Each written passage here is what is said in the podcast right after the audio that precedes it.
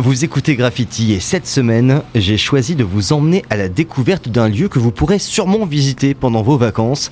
Suivez-moi pour en apprendre plus sur le musée de la Roche-sur-Yon, un bâtiment fraîchement inauguré qui a toute une histoire à nous raconter et je me trouve devant l'entrée d'une ancienne école complètement transformée.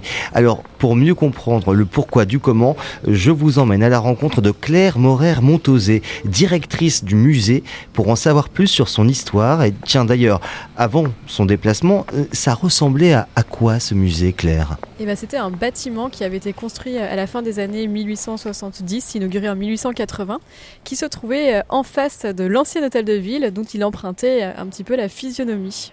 Donc il n'était pas très très loin d'ici. Non, c'est vrai qu'il était à quelques dizaines, à quelques minutes à pied. Pourquoi avoir décidé de changer d'endroit, de venir s'installer ici? Alors l'idée euh, de la municipalité était euh, euh, d'agrandir ce musée. Le bâtiment ancien était devenu très vétuste. Le, premier étage était même plus accessible au public, donc ce qui laissait finalement un peu de place pour présenter des collections aux visiteurs.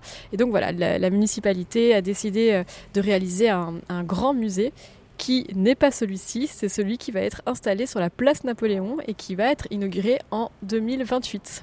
L'idée d'installer un musée à La Roche-sur-Yon, c'est arrivé quand cette idée folle? En fait, il y avait déjà des collections euh, à La Roche-sur-Yon qui ont été euh, comme ça accumulées au fil des années au 19e siècle.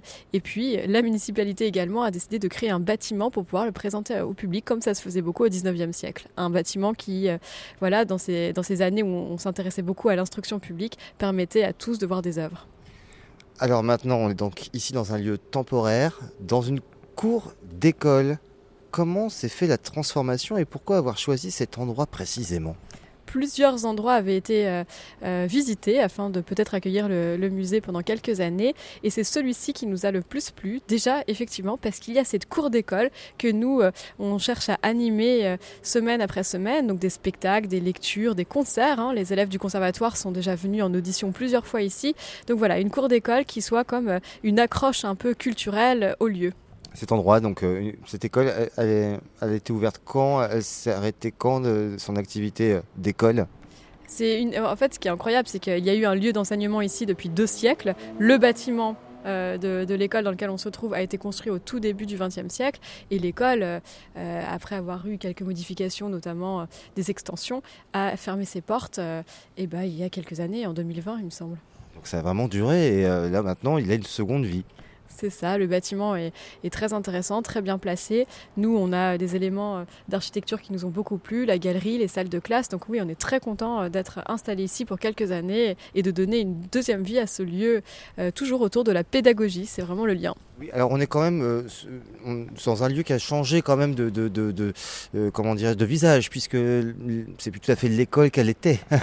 Non, c'est plus une école, mais on retrouve tous les, éléments de architecturaux de l'école. Non, à l'intérieur, maintenant, tous les murs ont été doublés de bois, on accueille des œuvres, on réalise des expositions, on a du public qui vient. Oui, maintenant c'est un musée dans son fonctionnement.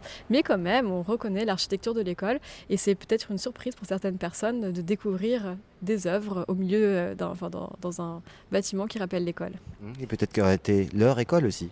Alors ça c'est génial, hein. on a de très nombreux euh, témoignages pratiquement euh, tous les jours des gens qui viennent nous dire qu'ils ont effectivement étudié ici ou très souvent également qu'ils ont amené leurs enfants à l'école entre ces murs. Les œuvres, euh, vous avez réussi à toutes les exposer ici euh, Tout rentre, tout est casé nickel Dans les musées, on n'expose jamais toutes les œuvres qu'on a. C'est toujours à peu près 10% des œuvres qui sont présentées. Euh, c'est pareil comme ça au Louvre ou ailleurs. Hein. Donc on a des œuvres beaucoup en réserve qui, sont, qui nous servent pour des expositions, qui servent aussi la recherche, l'étude. Voilà, donc on a réussi à installer tout ce qu'on, tout ce qu'on souhaitait, c'est-à-dire 140 œuvres, mais il y en a encore beaucoup en réserve. Et elles sont où ces réserves? Elles sont dans l'enceinte du musée. Elles sont ici mais non, mais elles sont cachées où là? Montrez-moi parce que là je veux savoir. Mais je peux vous montrer, mais je peux pas tellement le dire à la radio. Non, non, bah allons-y, allons-y. On peut, on peut aller jeter un coup d'œil, c'est possible ou pas? Je sais pas, c'est pas une habitude qu'on a beaucoup dans les musées. Ah d'accord. En fait, c'est pas qu'il y ait des choses secrètes, mais euh, on considère que la première protection des musées, c'est justement que les gens ignorent où se trouvent les réserves. Donc, euh, on évite d'en parler euh, comme ça, enfin de le présenter à tout le monde. Voilà. Mais donc tout est en tout cas stocké ici et protégé, bien entendu. J'imagine que certaines œuvres aussi sont très anciennes, très fragiles aussi. Oui, tout à fait. Ici, on a bien entendu, comme dans tous les musées, euh, des conditions de euh, conservation euh, qui sont attendues. vous parliez de sécurité ou sûreté, donc évidemment, oui, on a des systèmes d'alarme anti-intrusion, des caméras, enfin tout ce que vous pouvez imaginer. Et puis, on assure aussi des conditions climatiques optimales pour la conservation des œuvres. Ah, pour conserver une température idéale, c'est quoi la température idéale ici? Entre 18 et 21, on va dire. Ça va. Degrés, oui. Degrés, oui. Heureusement, degrés Celsius aussi. après, transformer aussi ces salles de classe, ça n'a pas dû être facile. Combien de temps euh, a été nécessaire pour euh, réaliser les travaux, la transformation du lieu, pour l'adapter et devenir un musée? C'est là où j'ai trouvé que c'était formidable parce que ça n'a pas été si long. Les travaux ont commencé en mars 2022 et nous, nous avons ouvert au public en mars 2023. C'est-à-dire que sur un an, on a fait toute la réflexion du bâtiment, mais également le déménagement de toutes les collections ainsi que l'accrochage. Donc c'était vraiment une année assez dense où on a installé aussi bien l'éclairage que repeint toutes les pièces, enfin que fait les, tous les aménagements muséographiques. Euh, voilà, et donc on a ensuite euh, accroché toutes les œuvres. Il reste encore quelques, quelques petits vestiges du passé parce qu'il y a quelques, quelques chaises d'école, là, d'écoliers qui traînent encore dans la cour. Oui, alors là, elles sont là parce qu'il y a un spectacle cette semaine qui se tient, un spectacle pour le jeune public. Donc, c'est même pas les nôtres, celles-ci, c'est celles du, ciel. Mais on en a quand même, vous avez raison, dans les, on a gardé euh, quelques vestiges du mobilier. Donc, euh, un tableau euh, sur lequel maintenant on dessine des vaches qui rient ou, ou effectivement des sièges à disposition des visiteurs. Dedans, il y avait, il y avait réfectoire, il y avait dortoir aussi. Et oui, il y avait un dortoir. On est effectivement, on l'a pas précisé, mais on était euh, dans une école maternelle ici, donc il y avait un dortoir pour les petites sections, les moyennes sections.